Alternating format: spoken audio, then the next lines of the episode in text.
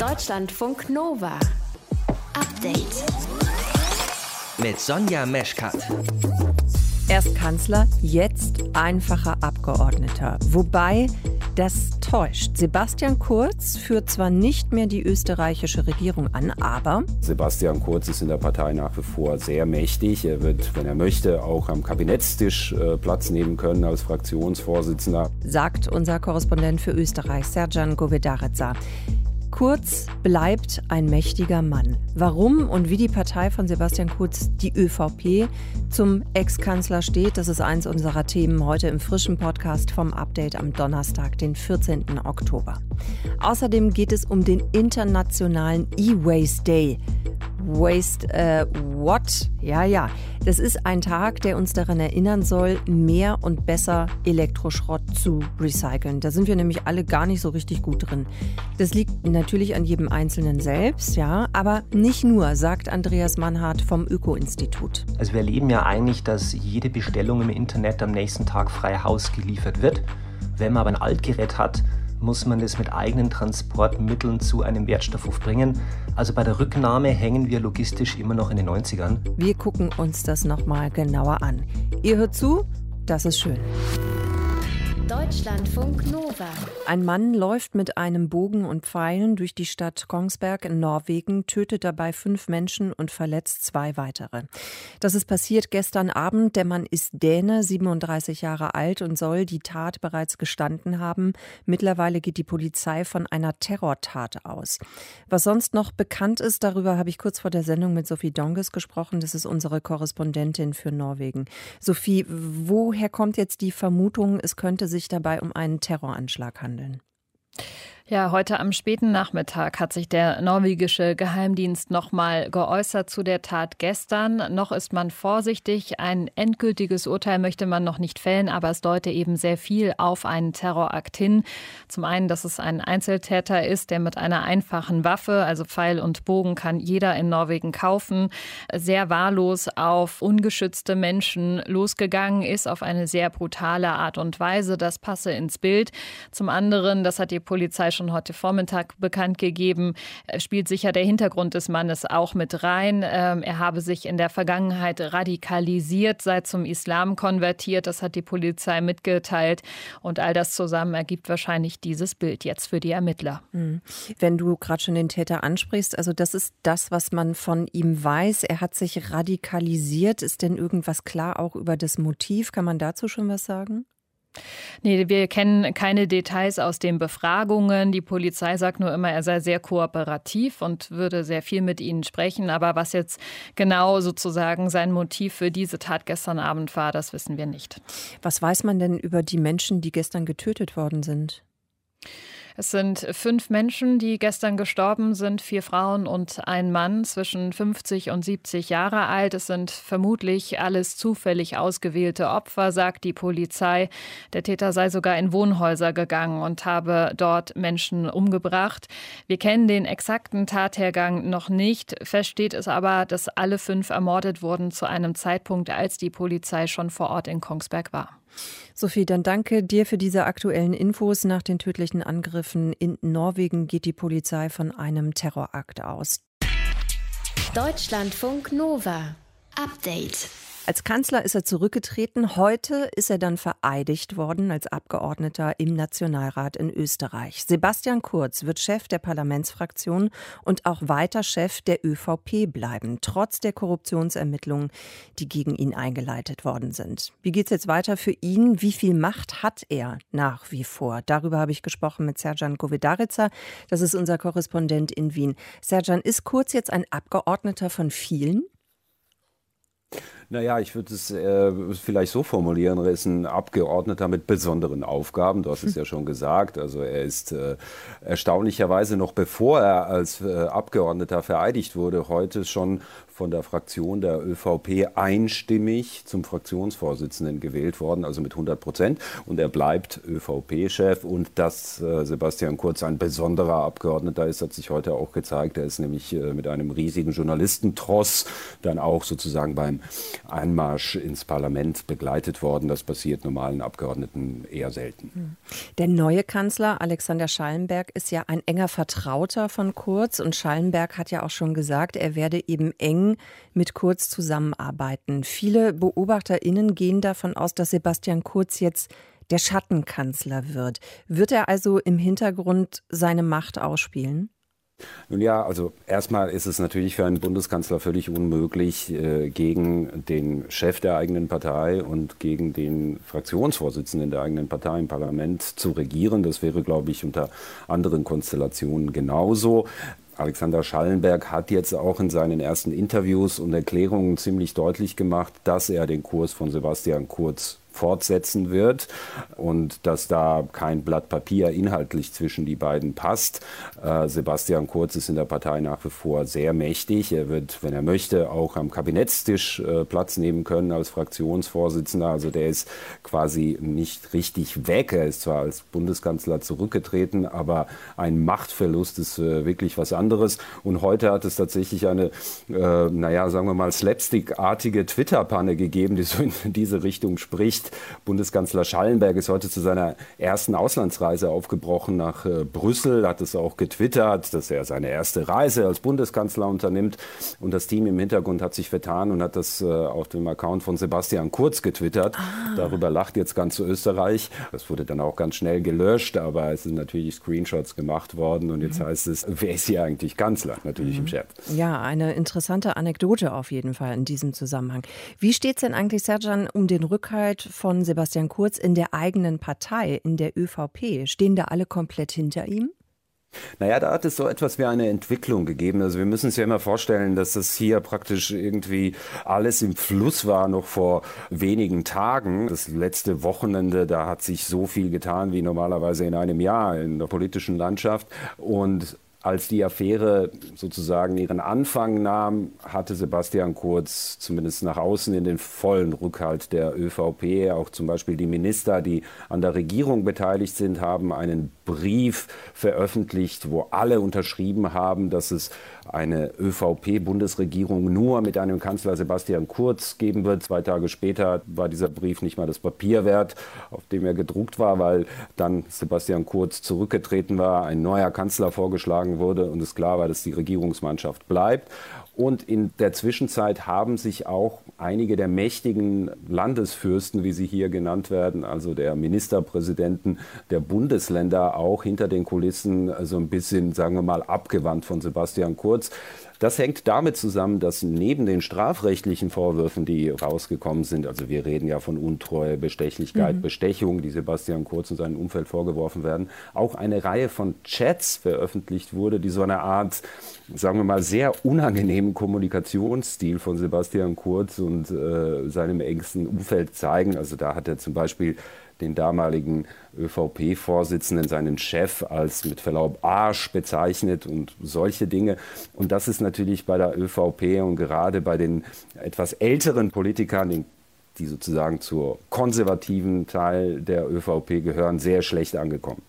Wie geht es denn jetzt weiter mit Sebastian Kurz? Manche sagen, er arbeitet jetzt schon an seinem Comeback und könnte irgendwann dann zum dritten Mal Kanzler werden. Was ist deine Einschätzung?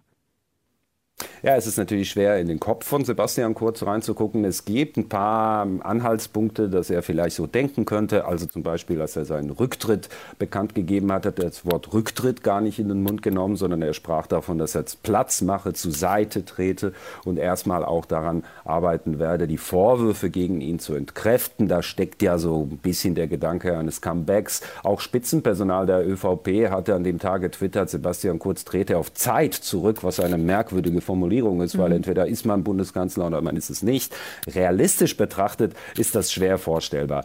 Die strafrechtlichen Vorwürfe gegen Sebastian Kurz, bis das aufgeklärt ist, werden Jahre vergehen und das wird dann immer so wie so ein Damoklesschwert über ihn hängen. Und es gibt noch ein Problem. Sebastian Kurz kann gegenwärtig niemandem mit gutem Gewissen garantieren, dass nichts nachkommt, weil die Staatsanwaltschaft sitzt auf Hunderttausenden Chats immer noch und wertet die aus und es ist völlig unklar, was da noch kommen kann.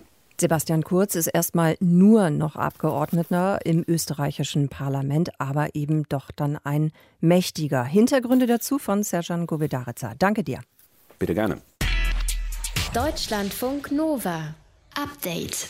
Und der Ausdruck auf den Gesichtern war wirklich irgendwas zwischen What the fuck und ist das gerade wirklich passiert? Kommt, wir gehen nochmal zusammen in die Auktion bei Sotheby's von Banksys Girl with Balloon. Das war 2018. Das letzte Gebot, Zuschlag und dann kam das. And selling for 860,000. Thank you very much.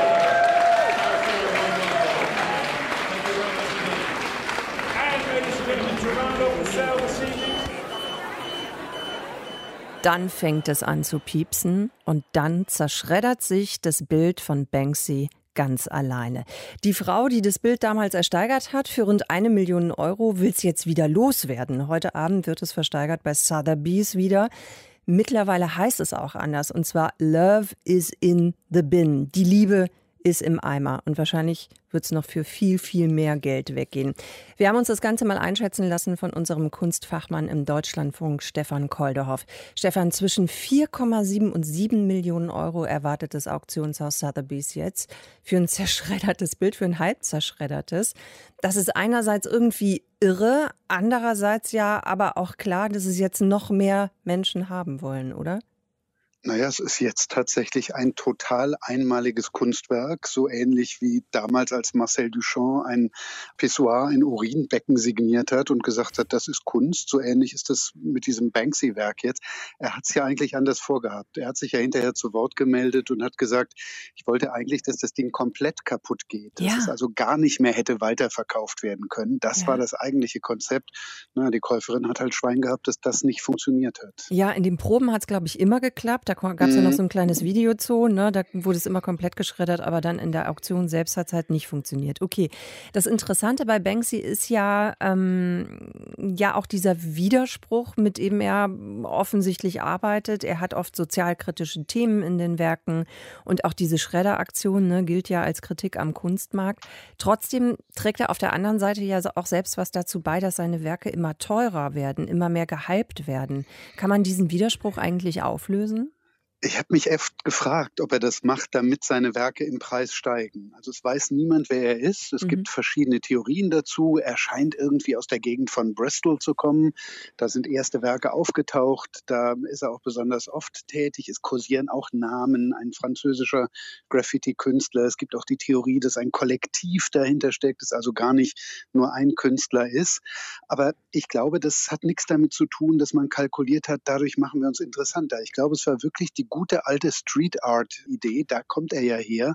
Niemand weiß, wer das macht. Also bei den meisten Graffiti, die wir hier in Köln oder in Berlin oder in München oder in Frankfurt sehen, wissen wir es ja auch nicht, wenn wir die Tags nicht entziffern können, die so eine Art Signatur sind. Und irgendwann haben dann aber Leute entdeckt, diese Dinge, die sind so toll, das sind so schöne Motive der Terrorist, der da eben nicht eine Bombe wirft, sondern einen Blumenstrauß, Blumenstrauß. in der Hand hat, mhm. die ganzen Bilder mit den Ratten, die alle möglichen Dinge machen, die Kommentare zu Brexit und zur Migration und zu Nahost und äh, zum Sterben der Fabriken in Großbritannien. Das sind so kräftige Kunstwerke, dass man angefangen hat, die aus Wänden rauszuhauen und zu Auktionen zu geben und da schon sechsstellige Summen für erzielt hat. Und da kommt erst der Kunstmarkt ins Spiel. Also Kalkül, glaube ich, war das alles gar nicht. Hm. Aber ist es ein Kalkül, dass er, er oder sie oder wer auch immer anonym bleibt? Trägt das nicht auch mit dazu bei, dass dieser Hype weiter gefördert wird?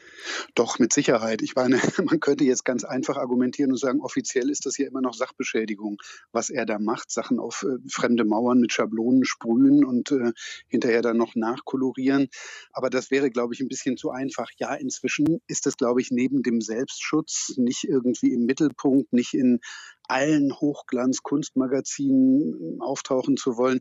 Inzwischen ist es natürlich auch eine Marke geworden und inzwischen verkauft er ja auch sehr gut selbst. Also es ist ja nicht nur so wie bei manchen Bildern, diesem Parlamentsgemälde vor einigen Jahren, da sitzen Affen im britischen Parlament. Ja, genau. Das hat elf Millionen erzielt. Das hat er nicht selbst eingeliefert. Das war jemand, der es vorher für weniger Geld gekauft hatte. Aber er vermarktet sich inzwischen auch ganz gut selbst. Aber muss er ja auch. Ich meine, irgendwovon muss er leben. Mhm.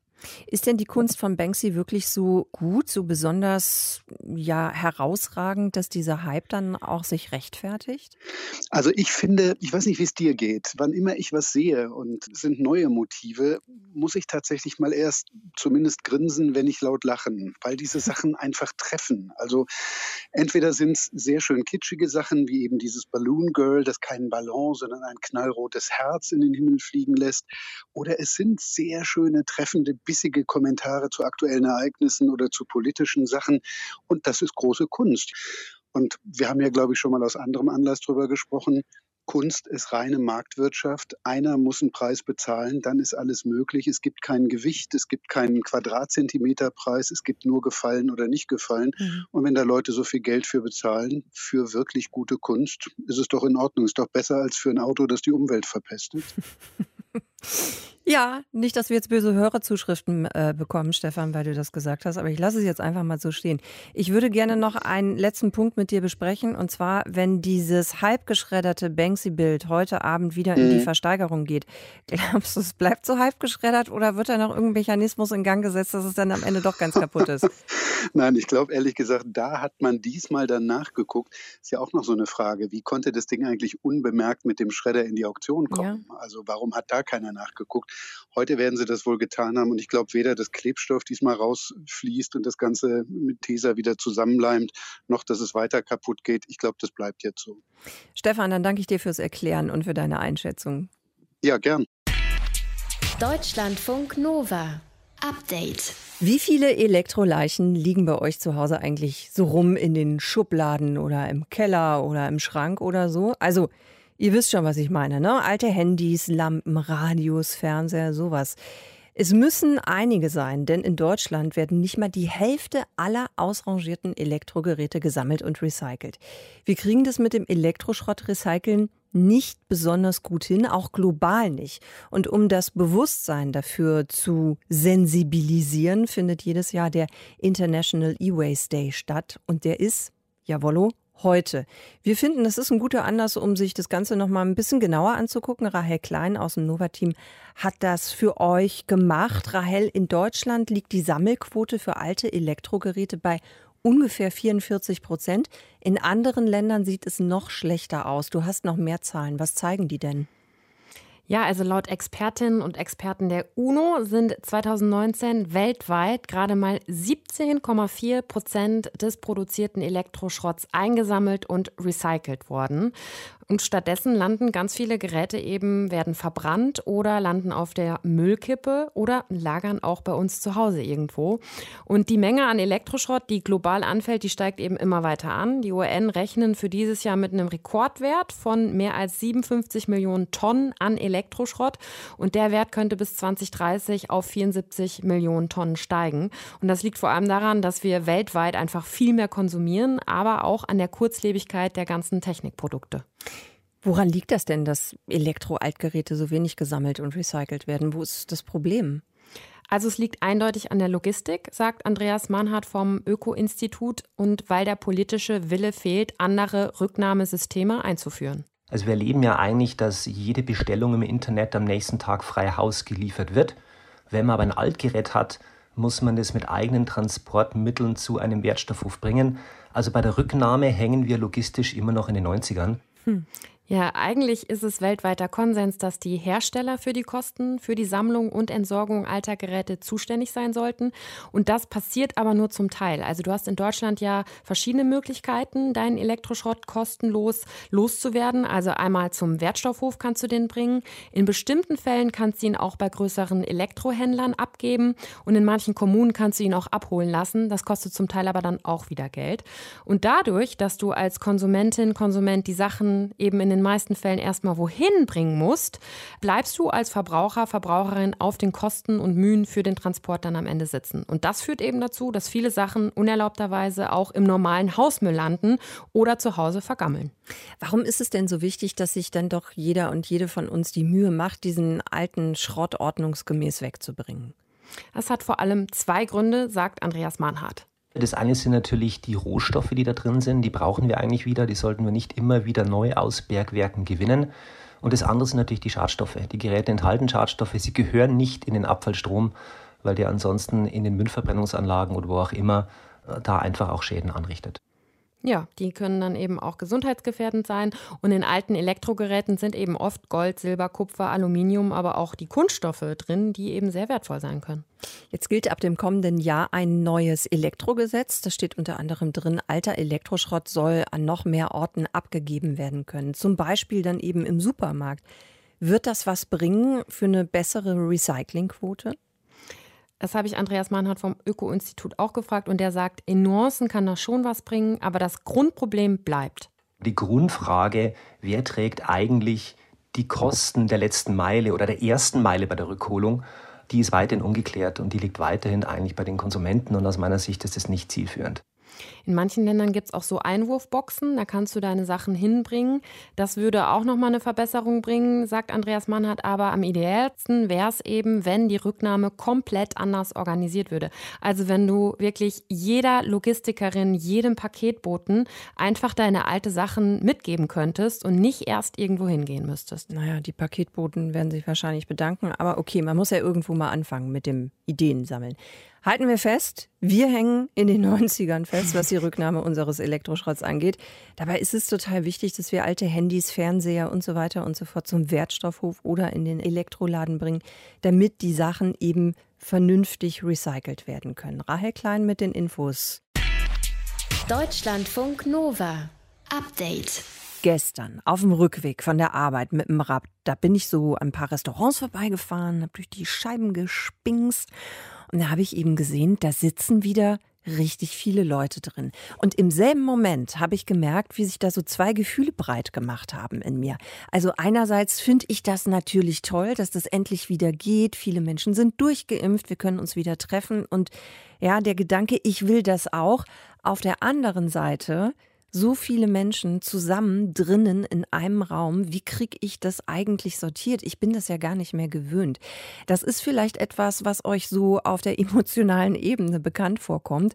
Und deswegen habe ich nachgefragt bei Mai Hyun Guen. Sie ist Psychologin und ihr kennt sie von Deutschlandfunk Nova Achtsam. Mai Hyun, also das ist doch seltsam. Man spürt auf der einen Seite diese Sorge, viele Menschen zusammen, die sitzen alle drin im Restaurant, wo auch immer. Kann ich dieser Situation trauen? Andererseits eben auch ist es schön, das zu erleben, dass das alles wieder geht. Was genau ist da los mit mir, vielleicht auch mit den anderen? Das ist total verständlich, aber wichtig ist zu verstehen, in den vergangenen Monaten haben wir ja zu Recht immer wieder die Information bekommen, dass wir auf Abstand gehen müssen, um uns selbst, aber auch andere Menschen zu schützen. Und dieses Verhalten ist quasi zu einer automatischen Gewohnheit geworden, dass die Funktion hat, uns zu schützen. Also unser Gehirn hat wirklich gelernt, dass Abstand ein ganz wichtiges Gesundheitsverhalten ist. Und Emotionen wie zum Beispiel Angst oder auch Unsicherheit sind immer ein Signal, das uns zu einer Handlung bewegen soll. Das steckt ja auch in diesem Wort drin, Emotion, also wirklich eine Bewegung. Und mhm. unser Gehirn hat das wirklich einfach gelernt. Da ist Gefahr, also bloß Abstand. Und jetzt, wenn wir merken, da lockert sich was, dann sind wir das einfach nicht mehr gewohnt. Mhm. Das heißt, es gibt so eine kleine Irritation da oben auch im Gehirn und man muss sich erstmal neu sortieren. Okay. Was macht denn eigentlich vielleicht auch das Setting aus? Also ich denke da gerade so ein bisschen in Richtung gefühlte Wahrheit. Ne? Eine Geburtstagsfeier mhm. mit Freundinnen ist weniger befremdlich vielleicht, als im Kino zu sitzen neben jemandem, den man nicht kennt. Ja, und auch das hat ganz viel mit Vertrauen zu tun. Also wenn wir bekannten Menschen begegnen, vertrauen wir einfach mehr. Wir haben die Erwartung, naja, ich kenne ja den anderen, wir gehören quasi einer Gruppe an. Ich bin ihm wichtig, die anderen sind mir auch wichtig und dann passen wir irgendwie schon auf. Und bei fremden Menschen ist es so, die gehören ja irgendwie eigentlich nicht so zu unserer Gruppe. Also das ist mhm. wirklich auch ein bisschen evolutionär. Da sind wir automatisch misstrauischer. Und das ist auch eine Überlebensstrategie. Also wir sind da wieder in diesem Automatismus drin. Mhm. Okay, das heißt, der Trick wäre, den Automatismus zu überwinden. Wie kann man sich denn wieder eingewöhnen in diese Situation? Wie kann uns das gelingen? Ganz genau. Also aus dem Automatismus rausgehen bedeutet erstmal das Gefühl wirklich wahrzunehmen. Also wenn da Angst oder Unsicherheit ist, das wirklich auch benennen. Also ruhig innerlich auch sagen, hey, uh, da ist wieder diese Angst oder, oder diese Unsicherheit. Und in diesem Moment, wo wir die Dinge benennen, wechseln wir von einem automatischen Verhalten zu einem ganz bewussten, achtsamen Verhalten. Hm. Und vielleicht kann es auch helfen, in dem Moment das Beruhigungssystem nochmal zu aktivieren, weil wir kriegen ja wie so einen kleinen Alarmstoß ins Gehirn, drei tiefe Atemzüge, aber wirklich bei der Emotion zu bleiben, weil wir Menschen haben oft die Tendenz, wenn irgendwas unangenehm ist, dass wir sagen, oh, schnell weggucken, ja, ja, ja. gar nicht dabei bleiben. Ne? Und das ist so ein ganz ganz wichtiger erster Schritt. Und zweitens auch sich zu sagen, das braucht auch wirklich Zeit. Also sich nicht so unter Druck zu setzen und zu sagen, jetzt muss ich alles mitmachen und auch mit vielen Menschen, weil es war ja wirklich so eine Überlebensstrategie, die wir die letzten eineinhalb Jahre irgendwie so hatten. Und da dann in kleinen Dosen immer mal wieder ausprobieren und zu schauen, wie fühle ich mich eigentlich? Also tut mir das gut? Verändert sich das? Entspanne ich mich mehr? Oder bleibe ich immer noch so mm, in diesem Unwohlsein? Dann ist es auch okay, nach Hause zu gehen. Ah ja, okay. Also wirklich eingewöhnen ein bisschen. Und wenn man mhm. merkt, so mm, gerade ist mir zu viel oder ich komme nicht klar, dann eben auch Stoppzeichen setzen, Grenze ziehen und sagen, ich glaube, ich gehe einfach besser nach Hause. Genau. Lieferdienste gibt es ja nach wie vor, ne? Ja, die sind auch praktisch, ja. Mai Hyung, ich danke dir sehr fürs Erklären. Mai Hyung Gyön, sie ist Psychologin und dieses Gefühl im Corona-Winter, wenn wir wieder mit vielen anderen zusammen drin sitzen, das kann ungewohnt sein, aber wir können uns auch wieder dran gewöhnen. Ganz langsam sich selbst nicht stressen, einatmen, ausatmen, dann wird es irgendwann funktionieren. Danke dir, Mai Hyung. Gerne. Deutschlandfunk Nova. Update. Herbst. Man nennt es auch die Jahreszeit, in der es dir und mir und uns allen morgens wahnsinnig schwer fällt, aus dem Bett zu kommen. Ne? Es ist ja noch so dunkel. Wie soll man das schaffen? Und für alles, was uns schwer fällt, gibt es natürlich irgendwelche Gadgets, Geräte, Apps, Tools, whatever. Im Fall von Wachwerden sind das dann Wecker-Apps, Alarmtools, Vorrichtungen, die erstmal gar nicht aussehen wie ein Wecker, sondern wie so kleine Androiden aus Star Wars. Was euch hilft, besser in den Tag zu kommen, wenn ihr doch eigentlich noch ganz zerknautscht und müde seid. Unser Reporter Stefan Beuting hat die Tipps. Bei mir am Bett steht ein Radiowecker. Also meistens wache ich davon auf und häufig gar nicht so schlecht gelaunt. Aber vielleicht geht da ja noch mehr. Ich hätte nichts dagegen, noch beschwingter, noch ein bisschen smarter in den Tag zu starten. Oder zumindest noch zuverlässiger. Und das mit dem zuverlässig führt uns direkt zum ersten Modell. Sonic Alert SBB 500SS Sonic Bomb Dual Alarm Clock with Super Shaker Bed Vibrator is the wake up answer for the guy in the house that needs something extra to get out of Die bed. Supersonic Bomb, die Granate unter den Weckern. 113 Dezibel, inklusive Matratzenrüttelplatte. There's a vibration you could put under the bed that shakes the bed frame. Ähnliches Kaliber, Clocky, eine Art Wecker auf Rädern. So here's what it's doing. Im Video fährt er eine Art Mini-Football auf Rädern, lärmt durchs Zimmer. Und Ruhe gibt's erst, wenn du ihn wieder eingefangen hast. Es klingt nach einer tollen Erfindung. Nachfrage bei der Schlafforscherin Helen Slavik von der Uniklinik Basel, was sie davon hält. Es gibt sicher Leute, die so viel Schlafdefizit haben und so unerholt sind, dass sie hinter dem Wecker herrennen, natürlich maximal genervt sind, aber dann äh, sich ins Bett legen und weiter schlafen. Wecker wie die Sonic Bomb, Glocky oder der Wecker, der einen kleinen Propeller startet, der im Zimmer herumfliegt und irgendwo super nervig piept. Wecker also, die mich brutal aus dem Schlaf reißen. Die könnten ja zu der Frage führen, Warum muss mich überhaupt etwas brutal aus dem Schlaf reißen? Das ist leider nicht die Lösung für ein massives Schlafdefizit. Und wenn man nach einer ausreichenden Zeit, einer regelmäßigen Zeit nicht erholt erwacht, sollte man es irgendwann auch abklären lassen, medizinisch. Etwas langweiliger, aber auch deutlich vernünftiger scheint das schon die nächste Weckergruppe zu sein. Tageslichtwecker. Die ähm, ermöglichen eben ein sanfteres Erwachen. Das Netz ist voll von ihnen. Mit blauem Licht sollen sie unserem Körper dabei helfen, den zirkadianen Rhythmus zu eichen. Also unsere Hormonausschüttung so zu steuern, dass wir möglichst dann wach und müde sind, wenn wir wach und müde sein wollen. Da kann man wirklich auch sehen, dass, dass dann die Herzrate nicht so schnell ansteigt und dass das eigentlich gesunder sein könnte, wobei es gibt jetzt nicht viele Studien dazu. Ja. Wie so oft im Leben ist es auch hier wichtig, wenn ich es mag und wenn ich daran glaube, dann funktioniert es auch. Spannendes Learning, wie das blaue Licht auf uns einwirkt. Und zwar über unsere Augen, aber nicht über unsere gewöhnlichen Sehzellen, sondern über Zellen, deren Hauptaufgabe eben darin besteht, uns zu sagen, ob es Tag oder Nacht ist. Das weiß man durch Untersuchungen an Blinden, die entweder auch keine Augen mehr haben und Blinde, die sie noch haben, ähm, reagieren eben auch auf das Tageslicht und sind eigentlich noch zirkadian rhythmisiert, können noch normal schlafen, während Leute, die, die kein Auge mehr haben, das eben nicht können. Smartwatches und Fitness-Tracker und die dazugehörigen Apps. Sie dringen immer weiter vor in alle Lebensbereiche und machen natürlich auch vom Schlafzimmer nicht halt. Das Versprechen, sie könnten unseren Schlafrhythmus analysieren und verbessern. Über die Herzfrequenz oder über Sensormatten, die unsere Bewegung erfassen? Die Überlegung ist, dass man im Tiefschlaf sich natürlich weniger bewegt und je wachnäher der Schlaf ist, sich mehr bewegt. Eines dieser Weckermodelle wird mit dem Versprechen, den Schlaf zu verbessern, dank professioneller Schlafanalyse.